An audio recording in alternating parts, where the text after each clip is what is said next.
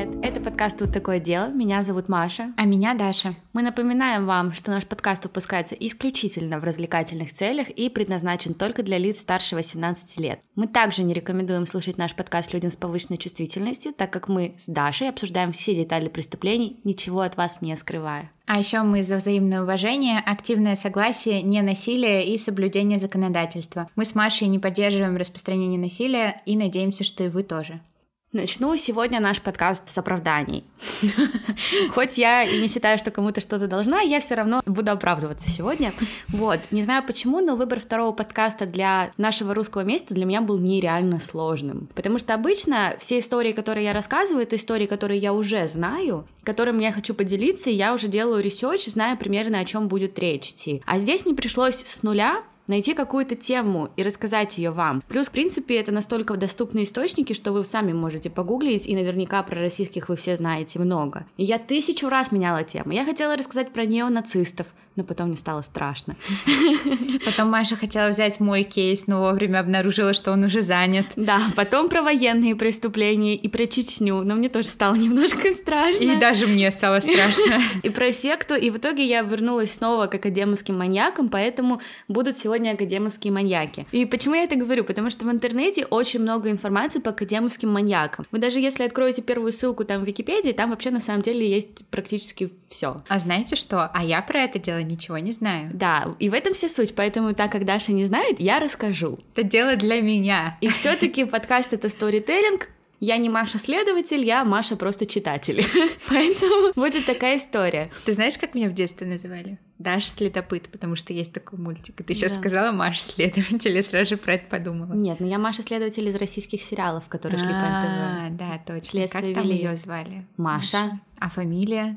Не помню. Героями сегодняшнего рассказа, хотя никакие они не герои на самом деле, станут Артем Ануфриев и Никита Лытник. За их активную деятельность с декабря 2010 по апрель 2011 года им дали прозвище «Академские маньяки» и «Иркутские молоточники». Почему? Потому что они совершили шесть убийств и ряд нападений в Иркутском академгородке, поэтому а, они поэтому академские, академские маньяки. Так как в то время активно развивались соцсети, и многие... А почему не академические тогда? Городок-то академический. Академгородок, академовские маньяки.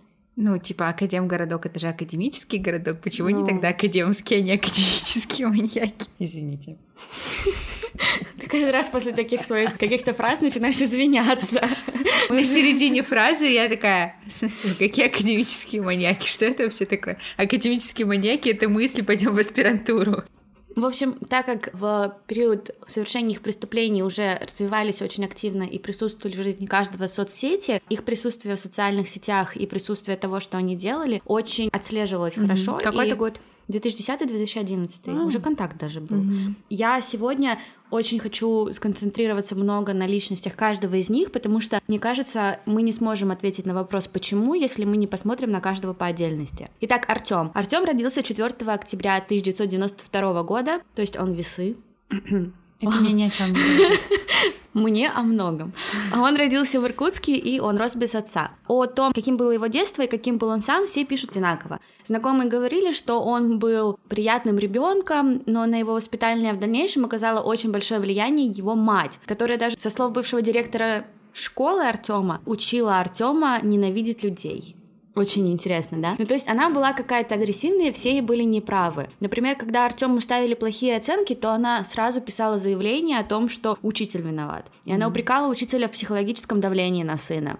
Если ему ставили плохие оценки, но не в журнал, чтобы мать не догадалась, то она вообще писала о том, что они скрывают информацию, это незаконно. Директор рассказывал, что из-за того, что она была такой, им даже один раз пришлось отказаться от одного учителя и в срочном порядке искать другого учителя физики, потому что та не хотела преподавать больше Артему, ее довела мать. Да. А мать считала своего сына самым умным, самым лучшим, и что его все недооценивают или как? Ну вот, я не знаю, какое у нее было именно отношение к тому, что Артем там приносил двойки. Может быть, она его абсолютно не винила. Mm-hmm. Но в любом случае, даже если она его и ругала, она показывала Артему, ты не хороший, но все люди еще хуже. Mm-hmm.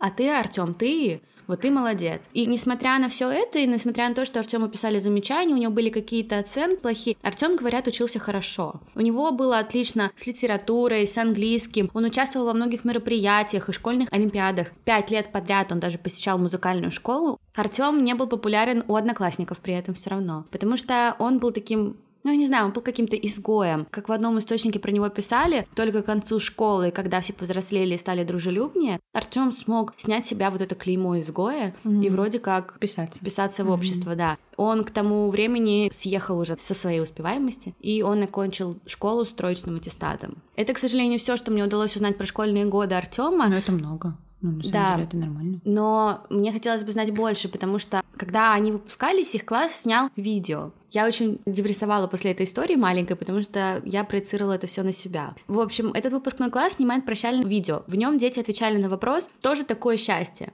И Артем сказал, если честно, я не знаю, что такое счастье, но очень хотелось бы побыстрее узнать, что это. И я такая задумалась, ребят, а как бы я ответила на этот вопрос? И я не нашла ответа, и вы знаете, как мне плохо было? Ну ты просто пока не нашла, но он же есть, наверное, у тебя в голове. Ты же бываешь счастлива. Ну, мне кажется, быть какие-то моменты счастливым и ответить на вопрос, что такое счастье, это немного разные вещи. Ты хочешь пофилософствовать в этом выпуске?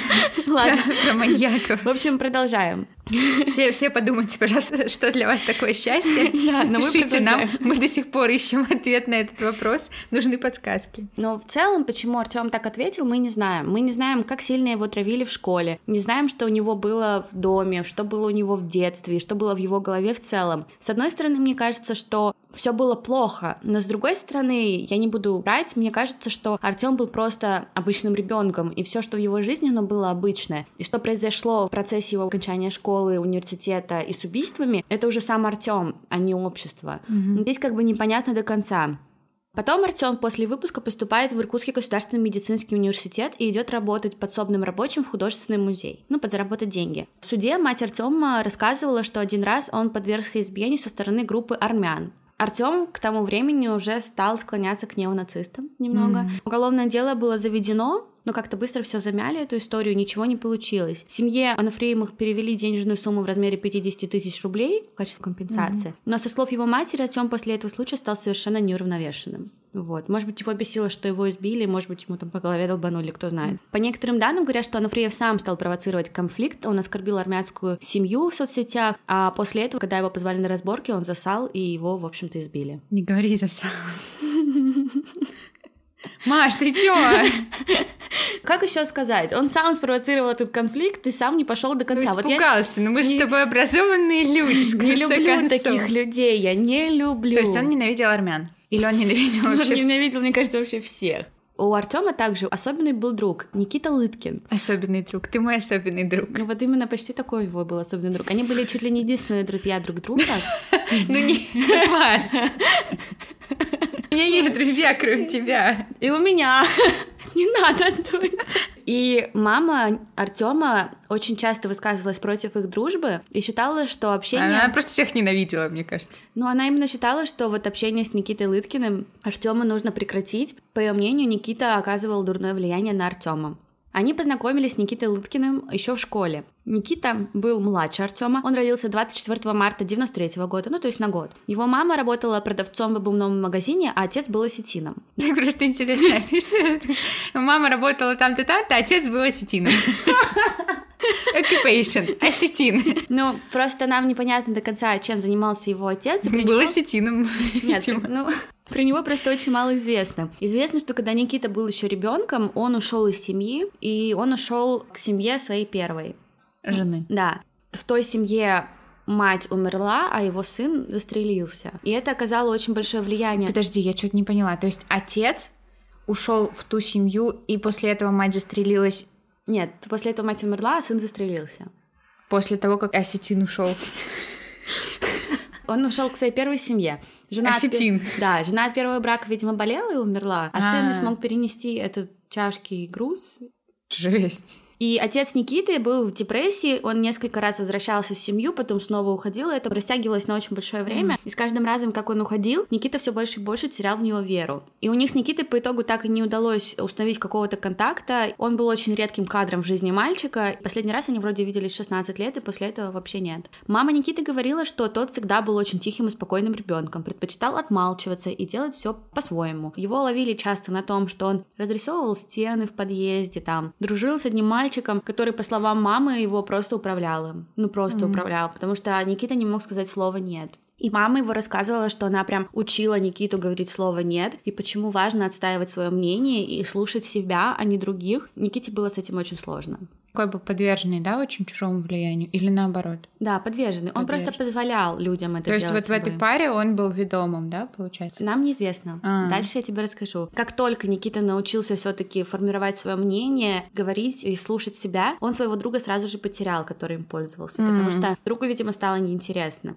Мораль всей басни такова, всем нам нужно учиться выставлять границы. Это слишком много философии и психологии в этом выпуске. Потому что плохие друзья сразу отваливают. Что удивительно, хотя, конечно, наверное, я не знаю, почему это удивительно, мне кажется, что это удивительно все равно. Никита был очень похож с Артемом. Он также хорошо учился, он имел примерное поведение, его особо плохо никто не характеризовал, за исключением пару минусов, но это подрос. Он часто там участвовал в творческих конкурсах, он получал похвальные грамоты. У Никиты также все было не супер отлично, он по результатам тестирования был зачислен в класс с математическим уклоном, но у него никогда не было все хорошо с математикой, ему как-то просто подфартило с тестом, и он не влился там в коллектив и стал изгоем тоже. Mm.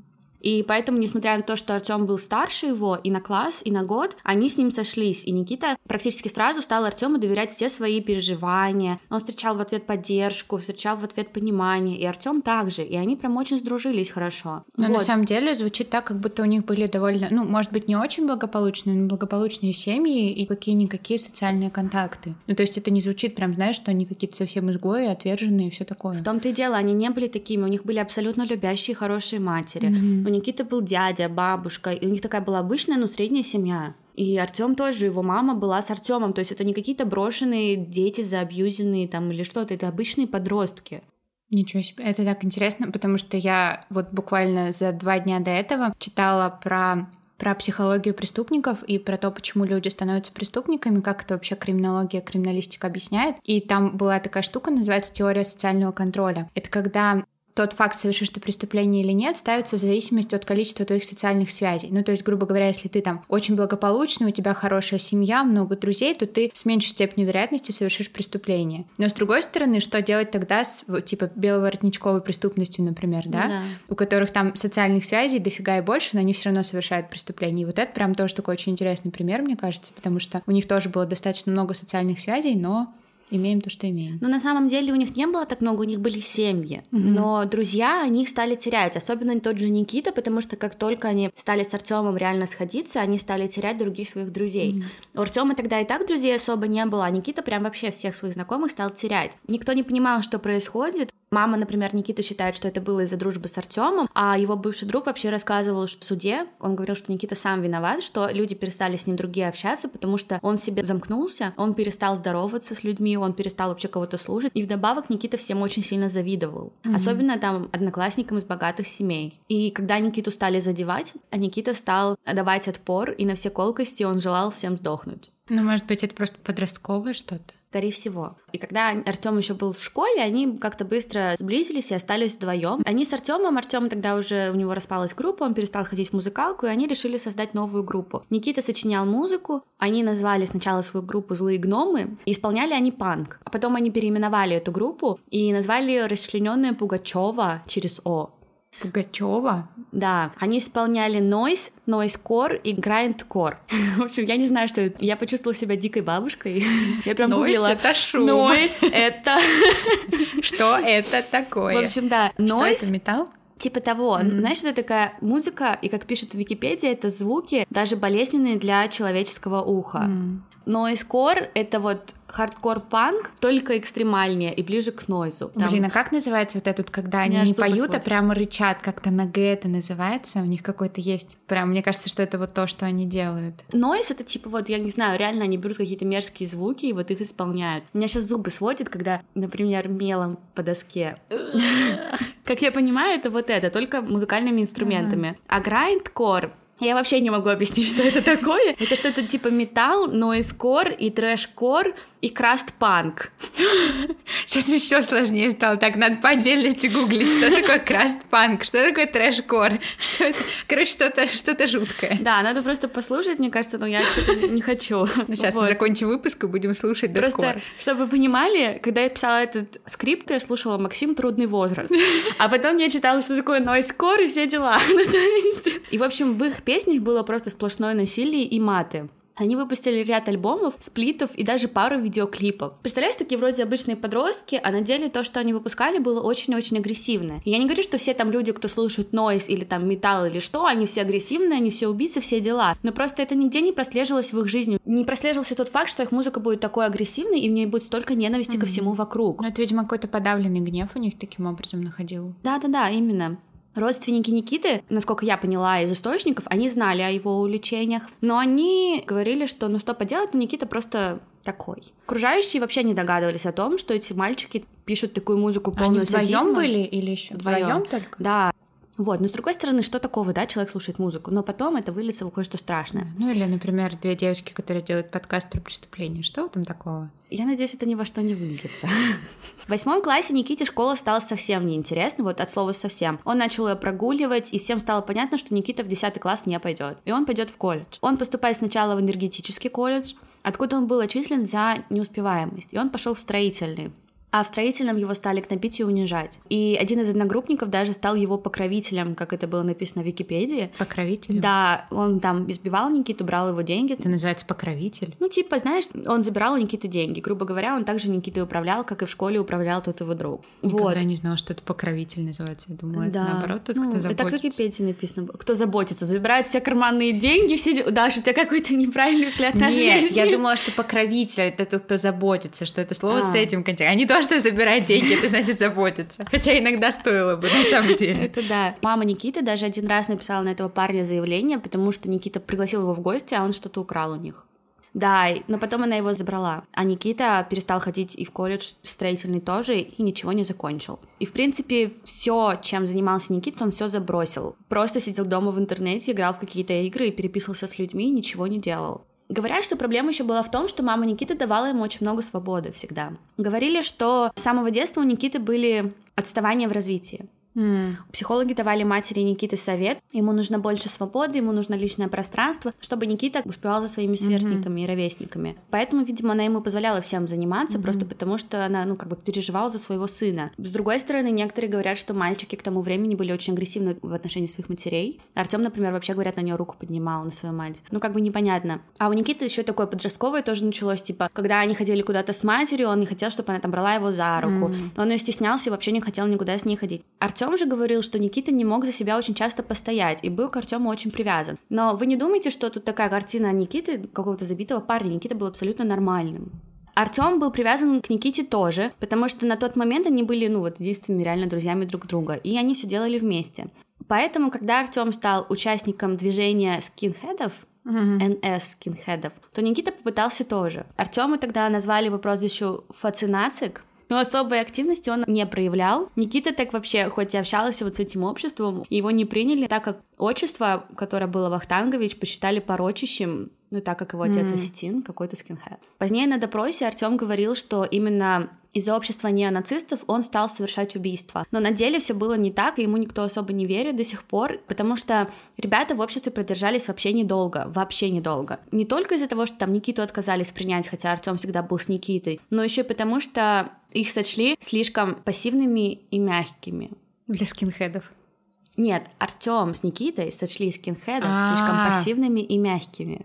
Да. Норм. Тогда был негласный лидер иркутских скинов по прозвищу Бумер, И Бумер выступал в суде, и он сказал, что взгляды Артема расходились с идеологией их группы. И просто для меня это прям вообще фраза 10 из 10. Потому что Артем испытывал ненависть ко всем, и ему было все равно, кого убивать. А мы типа скины не такие. Нормально вообще такое в суде говорить? Такая секундочку. Что-то здесь не так. Но следователь по делу Евгений Корчевский говорил, что, может, это, конечно, и началось со знакомства с группой, но это пошло дальше какого-то банального там желания прославиться и привлечь к себе внимание, и дошло до вот убийств. Вдобавок, следствию стало известно и то, что в одной из этих группировок они познакомились с каким-то скином на максималках по прозвищу Фридрих Обершульц. Скин на максималках. И этот Фридрих посоветовал им прочесть книгу, я не буду называть ее название, а то нас еще забанят. Какой он Майнкамф? Нет. В этой книге, которую он посоветовал, было описано психологическое состояние человека. Состояние, которое там было описано, оно было очень схоже с состоянием мальчиков. И они подумали, что как раз-таки решением их проблемы и будет убийство, потому что в книге все так и было. И потом Всю эту ситуацию оценивал доцент кафедры современной отечественной истории Иркутского государственного университета, и он сказал, что действия маньяков — это мизантропия. Мизантропия. То есть они просто ненавидели людей? Да. Mm. Ну и последняя характеристика мальчиков, чтобы вы не думали, что там все у них было спокойно и непонятно. Они были дикими фанатами. Угадай кого? Серийных убийц. А. Всех знаменитых серийных убийц. Что, похоже, тоже сыграло немалую роль, потому что они посмотрели передачу «Битцевского маньяка», и Артем создал группу под названием «Печушкин. Наш президент». За день до годовщины казни Чикатила он выложил его портрет с надписью «Андрей Романыч, скорбим». Они также интересовались и другими бандами, вот. Никита и Артем прям создавали несколько групп ВКонтакте, посвященных вот всяким там убийцам. Даже была одна группа, на которой называлась «Магия крови», которая убивала бомжей. И они даже, по-моему, назвали свой альбом «Магия крови» или посвятили свой альбом этой банде. И в этом альбоме они прям открыто заявили, что они будут продолжать дело магии крови. Говорили, в нашей группе не место позерам. Допускается только тех, кто вершит судьбы быдла, либо только собирается начать серьезные действия. Если ты настроен решительно, тебе сюда. Слегка крипово, да? Mm-hmm. Ну, то есть это не такая музыка, типа просто жесткая музыка там или что-то. Людям нравится разное. А это подростки, которые конкретно заявляют такие вещи. С одной стороны, ты думаешь, а, это просто подростки, mm-hmm. а с другой стороны, вот некоторые, как эти мальчики, доходят до убийств. Да, это страшно. А сколько им было лет на этот момент? Никите было 17, а Артему 18, когда они начали mm. убивать. И они начали убивать просто в один день. В один день они решили, ну пора. Жертв они выбирали на одном и том же пути. Они шли от остановки Госуниверситет до Академгородка с 6 до 10 вечера mm-hmm. и смотрели на людей и убивали тех, кого считали подходящими. Поэтому многие просто проходили мимо и не подозревали, что какие-то мальчики там убивают. А кого они считали подходящими? Вообще наугад жертвы дети, женщины, мужчины, бездомные, любой а как, человек. Как они определяли, интересно? Мне кажется, они просто смотрели, кого могут убить. Где народу нету, кто идет mm-hmm. один, где их не увидят, и вот ну просто на кого хватит смелости. Но они убивали именно с целью убить, или они еще хотели ограбить? То есть, когда они смотрели на людей, они обращали внимание там на то, какая у него там одежда, есть ли у него часы, или они только убивали и не грабили? Было несколько выживших жертв, те mm-hmm. давали даже интервью, и у этих жертв они начинали их бить, понимали, что их спалят, и они забирали сумки, убегали. Mm-hmm. То есть они, возможно, вот. и грабить тоже хотели. То есть, а... возможно, они и так жертв тоже искали. Я думаю, они не хотели грабить, я думаю, они хотели убивать, но просто когда они понимали, что их спалят, они хватали хоть mm-hmm. что-то и убегали. Вот, но я сомневаюсь, что их желанием реально было ограбить. Я думаю, что это было только убить. Mm-hmm. И для убийства они использовали вообще разные вещи. Это были и киянки, и молотки, что, и биты, что такое и ножи. первое? Киянки. Столярный молоток. Очень часто эти вещи они покупали на деньги, украденные у тех, кого они не mm. убили. Артем говорил, что чаще всего Первые удары наносил он, а Никита издевался над трупами. Потом они добивали вдвоем жертв и обычно наносили от 15 до 20 ударов. В смысле, а издевался над трупами, типа избивал их или еще что-то делал? Ну, избивал. Потом в процессе того, как они начнут убивать, там будут жестче вещи, я сейчас расскажу. Угу. Там они прям как-то странно себя вели, ну, как долбанутые самые настоящие люди. И даже выжившие на самом деле не могли описать, как выглядит Никита и Артем, потому что они всегда нападали сзади. Угу. Сейчас я просто пройдусь по списку жертв, чтобы вы понимали, как это все было быстро и как часто они нападали. 14 ноября они напали на 18-летнюю Анастасию Марковскую и разбили ей голову. Девушка выжила, так как их спугнули. Непонятно, либо их спугнули, либо она притворилась мертвой, и они убежали. Она позвонила в полицию, и ей сказали, у вас что-то украли? Она сказала, нет. Ей сказали, ну тогда мы не приедем. Норм, ее чуть не убили, а ей сказали, ну мы не приедем. Здесь само следствие, хоть и более такое мелкое, его можно сравнить с э, следствием в книге, которую мы угу. на giveaway отдаем. Угу. Вот.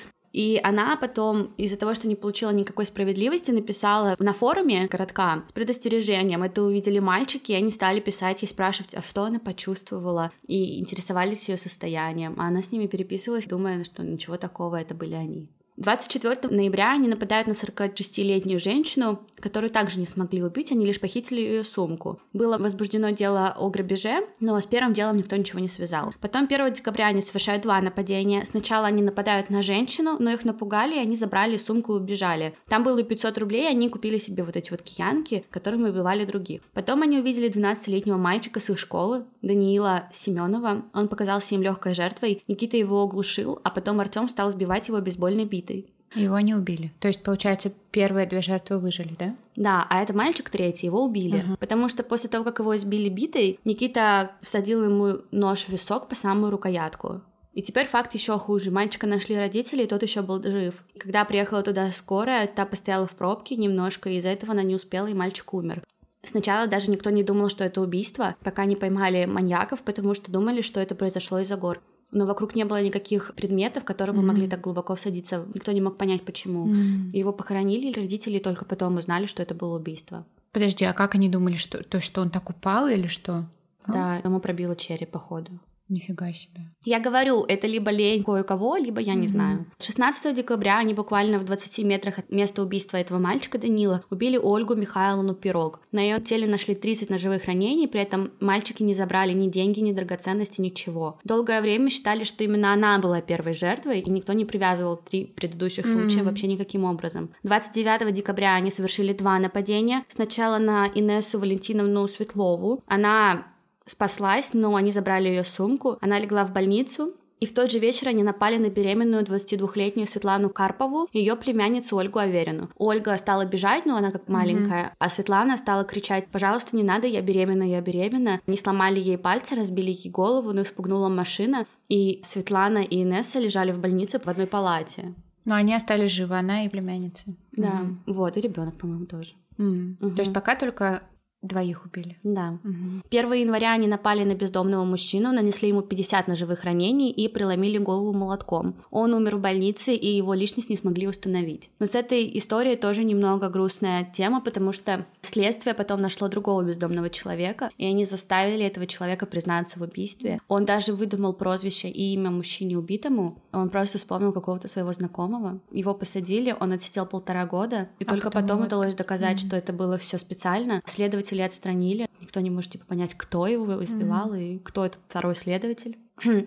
Но по сути просто хотели закрыть дело по максимуму Понятно. быстро. Они до сих пор не объединяли это все в одно какое-то дело, они до сих пор считали, что это все разное. Да, потом 30 января напали на Олега Семенова, который смог также убежать, но получил черепно-мозговую травму, сотрясение и вот все остальное. 3 февраля напали на пожилую женщину, которую увезли на скорой с открытой черепно-мозговой травмой, а в ночь с 8 на 9 они напали на женщину, нанесли ранения, но их опять спугнула машина. Mm. То есть если бы их не пугали, убийств было да. бы очень много, и их бы не остановил никто. 21 февраля они убили Александра Петровича Максимова. Он от сестры возвращался немного выпивший, и Никита и Артем просто разбили ему челюсть и голову, а потом Никита ему выстрелил из демонического пистолета в голову. А где они пистолет нашли? Или тоже купили? Неизвестно мне эта информация, я пыталась найти и не смогла найти. А потом Артем вдобавок после выстрела попытался извлечь глаза этого человека, но он не смог. И говорят, что это реально был Артем, но Артем во время следственных действий говорил, что это Никита делал. Ну, понятно. Но на самом деле потом станет заметно, как Артем все сливал на Никиту. Угу. А Никита просто был тихий и ничего не говорил. Угу. 27 февраля Никита один напал на Нину Кузьмину. Та сидела на скамейке возле дома, и он даже не попытался спрятаться, он просто на нее напал. Она стала кричать, и Никита убежал, испугавшись. 10 по 11 марта они снова напали на бездомного. Артем ему дважды выстрелил в лицо из пневматического пистолета. А Никита потом его в кусты оттащил и стал бить его ножом в лицо, в грудь и в область паха. Он даже попытался отрезать ему кисть, но нож был маленький, и это было тяжело делать. И что ужасно, потом Артем пошел домой, и он совсем близко жил от этой дорожки, mm-hmm. и он сфотографировал место, потому что там видно было кровь, как они тащили этого человека в кусты. И он типа на память. Видел. Да. К этому моменту уже, конечно, велось расследование, патрулирование улиц постоянно, потому что люди очень сильно боялись. Все думали, что возраст убийц от 16 до 18 лет. Люди собирались на обсуждения какие-то. Им казалось, что несмотря на патрулирование, на какие-то дружины, им все равно не удается поймать маньяков, просто потому что недостаточно работы. И они проводят этот митинг, и там были эти мальчики. Они прям вот гадали, кто же такой преступник, говорили, mm-hmm. может быть, это 30-летний мужчина, может быть, еще что-то, еще что-то, а Никита и Артем снимали на телефон происходящее. Не знаешь, если так проследить, это какой-то Эмма какого-то другого маньяка. Многие mm-hmm. из них ходят на такие митинги, многие ну, да, из них так себя да. ведут. Они подражатели, мне кажется, больше, чем но вопрос в том, если бы они не были вместе, не бы начали это делать нет, или все-таки? Мне кажется, нет. Да, мне кажется, их подогревало. И мне кажется, что все-таки Артем ведущий, а Никита ведомый. Ну, судя по тому, что ты говоришь, Никита бы сам один это не сделал. Но а... Никита сам один напал потом, а Артем ну, один у, не нападал. У него не очень получилось у Никиты. Мне кажется, это его Артем сказал, типа, ну попробуй докажи. Ну, либо Никита сам хотел попытаться себе что-то доказать. Может быть, или так. Но самое, что стрёмное, в процессе этого всего они рассказывали другим людям, своим друзьям, а те не верили или стремались. И они в интернете писали, ну там такие переписки, мол, ну надо сначала бомжа убить. Вообще так, фу, бомж так нельзя говорить. Или дворник, они никому не нужны. Потренироваться. Жесть. А там такие долбанутые группы, они это поддерживают, mm-hmm. но никто реально не думает, что да, это происходит. Да. Им не верят. 3 апреля они убили Алевтину Куйдину, тоже бездомную женщину. Они ее убили, а потом стали снимать на видео, как издевались над ее телом. Никита ей мочку уха отрезал и подбросил ее потом на крыльцо школы, где учился а потом снова попытался отпилить запястье и выкрыть ей глаза ножом. Потом они стали бить ножом ее лицо. Потом они отослали это видео своему другу по переписке в Питер, Илье Устинову, но тот посчитал ролик вялым. Он так и сказал? Вялый ролик? Чего? Видюшка не очень. И он потом стал распространять его в интернете везде, и поэтому эта жесть появилась в интернете. 5 апреля их арестовали. Mm. Им это удалось просто по неосторожности Никиты и Артема, mm. а не потому, что они узнали, кто это. В общем, произошло как? Сначала мать Никиты находит упаковку от ножа, спрашивает Никиту, Никита, зачем тебе вообще нож? И тот отвечает, для самообороны, но он понимает, что какое-то напряжение вокруг, за ними уже очень активно следят, и он стал ходить и говорить там своей бабушке, в скором времени, может быть, я пропаду. И потом бабушка Никита, она работала в институте органической химии, им раздают фотороботы. И она смотрит, и она понимает, что очень похоже на Никиту. И она идет домой, обсуждает это со своим сыном, дядей Никиты, и тот решает проверить. И он mm-hmm. идет к маме Никиты и к Никите, никого дома не было, и он находит видеокамеру. А мальчики не убрали оттуда карту памяти, и там была запись убийства Алевтины Кудиной. Жесть. Да, и он тут же отнес это в полицию. Mm-hmm. Вот знаешь, ну, есть родственники, кто начинает сомневаться или что. Да. Но он поступил правильно. Он mm-hmm. тут же отнес это в полицию, и через полтора часа мальчики были задержаны. Ура. Они к полуночи дали признательные показания, и в протоколе было зафиксировано признание в пяти убийствах и шести нападениях. Я про них пока читала, у меня возникло такое чувство, словно первое, им никого было не жаль, и второе, что вот именно Ануфриев даже немного наслаждался тем, что mm-hmm. его узнали. Никита, возможно, тоже, но Артем особенно, потому что им хотелось все время какой-то власти, и музыка, mm-hmm. и то, как они в интернете писали, и то, что они рассказывали друзьям. Ну, то есть им как будто бы хотелось. Они доказывали свою значимость просто. Значимость, важность и силу. Потому что больше нигде они не смогли это сделать и решили доказать здесь. Причем примечательно, что когда Артем подписывал протокол признания, он процитировал битцевского маньяка и сказал следователю, как говорил один герой, дайте мне стакан виски и сигару, и вы узнаете столько нового об этой жизни, что у вас волосы зашевелятся на голове. Понятно. И я на самом деле в этих мальчиках вижу и того Луку, или как его из Don't Fuck With Cats, который цитировал а, пиццу да. и пиццу из Золотого Штата с маленьким да. ножом, который ходил на собрание и все там тоже слушал. Прям вот они как-то всех собрали. Mm-hmm. В ходе следствия стало известно, что все-таки у нас было 6 убийств, у них точнее, не у нас, и 9 нападений. При обыске в квартирах Артема и Никиты были найдены киянки, 4 зуба, черная шапка с прорезями, пневматический пистолет, складные ножи, видеокассеты, флеш-карты, бланкноты, тетради с материалами экстремистского характера. Мать Артема во время обысков мешала оперативникам и следствию, и она даже уничтожила одну из бумаг, которая могла явно очень сильно скомпрометировать Артема. Mm-hmm. Я не знаю, зачем она это делала. Ну, видимо, она реально считала своего сына самым лучшим и все такое. Да. И вот во время этой следствия становится известно, что у них была вот эта активная деятельность mm-hmm. в интернете, что они там описывали преступления, все дела. Они переписывались с онлайн-друзьями. Один из них даже рассказывал, что те признались ему, и он сказал, что он тоже кого-то убил просто потому, что хотел не потерять лицо. Но он им не верил. И что он даже как-то ходил с Артемом на охоту. Жуть. По итогу обвинение было предъявлено по четырем статьям. Это убийство, покушение, грабеж, надругательство и создание экстремистского сообщества. Артему... По пяти тогда. Убийство и покушение. А, убийство и покушение. Артему также дополнительно предъявили обвинение в привлечении к преступным действиям несовершеннолетнего, mm-hmm. так как Никите было 17. Артем согласился только с двумя обвинениями, в остальном он вину не признал. Никита отверг вину только в экстремизме. Mm-hmm. Они реально себя по-разному вели. Артем mm-hmm. был такой, типа, вот какой-то всех обвинить, я не виноват.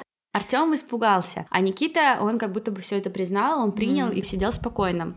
Кому пришла все-таки идея, нам тоже до конца неизвестно. Ну, как да, говорят... Артему. Я уверена, что Артему. Ну да. Он был старше, мне кажется, он был более жестоким, его булили. Ну, хотя Никиту тоже булили, но мне я прям почти уверена, потому что такое чувство, как будто бы всегда главенствующую роль выполнял Артем, а Никита такой, знаешь, ну, не то что на побегушках, но подчинялся. Может быть, но Артем говорит, что идея была Никиты на самом деле, и что Артем хоть и не испытывал удовлетворения, на которое рассчитывал от убийства, он пошел только потому, что он хотел, типа, Никиту поддержать. Да, и он говорит, он лидер. Ну, то есть Никита. Он не влиял, но был подстрекателем к преступлениям. Mm-hmm. Никита говорил, что он один убивал вообще какое-то время. В отличие от Артема, который как вот, ну, козел последний себя вел по отношению к Никите, Никита хотел выгородить Артема mm-hmm. и говорил, я бы и сам начал, но одному мне было бы неинтересно. Говорил, что мы делали это с Артемом, и мне понравилось. А еще в ряде интервью Никита говорил, что если бы его не арестовали, он бы продолжил убивать. Mm-hmm. Как, в принципе, Артем. Mm-hmm. У следователей вообще было другое мнение. Они как раз-таки считали, как ты считаешь, Артема мозгом. Просто тут такая интересная тема, что даже вот этот бумер, он бумер, я так серьезно говорю, человек бумер, вот, черный бумер, черный. А у меня бумер, как типа поколение бумеров. А, у меня под окном. Вот, он рассказал историю, как один раз группировка напала на кавказцев, и Артем такой типа весь из себя, из себя, он ничего не мог сделать, и поэтому просто стоял и ждал, потом вообще сбежал. То есть не такой уж Артем и активный mm-hmm. лидер. Ну, вообще, конечно, у мальчиков были очень странные отношения, может быть, из-за обвинений, из-за того, что они понимали, что они связаны, потому что сначала Артем обвинял Никиту, Никита никого, потом Никита говорил, что он один, потом в суде он сказал, окей, мы вместе, и Артем прямо напрямую сказал, я с ума сойду с этим человеком. Прям как мы с тобой. Не сравнивай нас с ними, Динамика Маша. Динамика похожая, только без убийства. Артем, в общем-то, и даже суде, он был сначала циничен, но потом сломался, два раза плакал, начал давать путанные показания, и по итогу во всем пытался обвинить опять же Никиту mm-hmm. снова в суде, хотя уже все все было решено. Mm-hmm. Он даже как-то в суде прямо нанес себе раны в боковую часть шеи, а в другой раз, пока его везли в суд, он бритвой расцарапал живот. Никита больше и больше закрывался, он был отрешенный, молчал, вел себя невыразительно, как будто бы вообще ничего не слушал, а потом и отвечать начал односложно. В 2013 году Артема приговорили к пожизненному, а Никите дали 24 года, из которых три он будет в тюрьме, а остальное в строгом режиме. Угу. Когда приговор читали, Артем смотрел в пол, а Никита явно нервничал. Но когда Артем услышал срок, он, говорят, упал на скамью и зарыдал. И когда потом судья закончил говорить, Артем посмотрел то ли на следователя, то ли куда-то в сторону потерпевших и сказал, ну что, довольны? На что мать 12-летнего убитого ребенка сказала, ты доволен, когда моего сына убивал? 12-летний ребеночек в земле лежит. Mm-hmm. Никита никак не отреагировал, на Антема он тоже не осмотрел. Мне кажется, Никита себя винил, что их спалили mm-hmm. еще вдобавок. Многим не понравилось, что Никита не получил пожизненного, как Артем, но одна из выживших жертв, наоборот, посчитала, что это правильное решение, потому что она сказала, вот я прям цитирую Нину Кузьмина, которая mm-hmm. выжила. Никите просто не повезло с другом. Он был изгоем с пятого класса, его не приняли, и в силу своего характера он не мог этого перенести. Трудно ему было жить.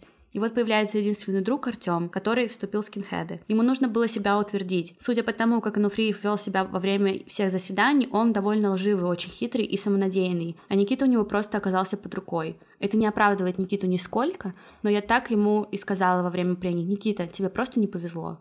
Мне тоже на самом деле так кажется. Он сам виноват, но, но, но да, ему не повезло. Вдобавок, выжившие жертвы предъявили им гражданские иски, и в угу. целом из заработанных в тюрьме денег они должны выплатить 2 миллиона 750 тысяч рублей потерпевшим. Ну, естественно, они не смогут, даже если Анофриев будет всю жизнь работать, да. он не выплатит угу. эти деньги. И еще интересно, во время следствия в 2011 году Артем записал по собственному желанию видеосообщение, где принес извинения потерпевшим и посоветовал родителям следить за своими детьми. Бабушка Никита написала письмо, в котором обвинила СМИ и интернет за пропаганду насилия. Mm. В 2014 году после этапирования у Артема брала интервью «Комсомольская правда», и он дал понять, что совершенно не раскаивается, виновным себя не считает и с приговором не согласен. Он сказал, «Ваши коллеги мне помогли сюда забраться, я смотрю, вам все время что-то от меня надо». И сообщил, что разговаривать с прессой только будет, если ему платить за это будут. А, этапирование, если что, если вдруг, ну мы просто так, да, очевидно, это когда из суда тебя уже отвозят к месту, где ты будешь отбывать наказание, там в колонию или в да, тюрьму. Да.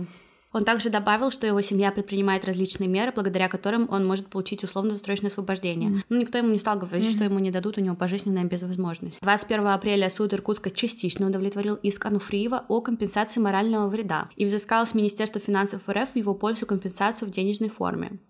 Я даже не знаю за что. Угу. До 2013 года Никита отбывал свой срок в колонии на территории Иркутской области, а потом его этапировали в Якутию. Угу. И он теперь сидит там брали недавно интервью у мамы Никиты и у мамы Артема, и мама Никиты говорит, что она даже не догадывалась, то вообще она даже не верила до конца, что это был ее сын. Mm-hmm. Но в момент нападения она вспоминает, что Никита сам не свой ходил. Она сказала, что я думала, я жить не буду, потому что это было ужасно, и она не представляла, как она будет смотреть людям в глаза, ей пришлось переехать, и только сейчас она начинает как-то принимать это и пытаться с этим жить. А мама Артема, наоборот, охотно со всеми общается, она верит в то, что ее сын сам невиновен, его оклеветали. И Я ждёт... так и знала, что она будет так себя да. вести.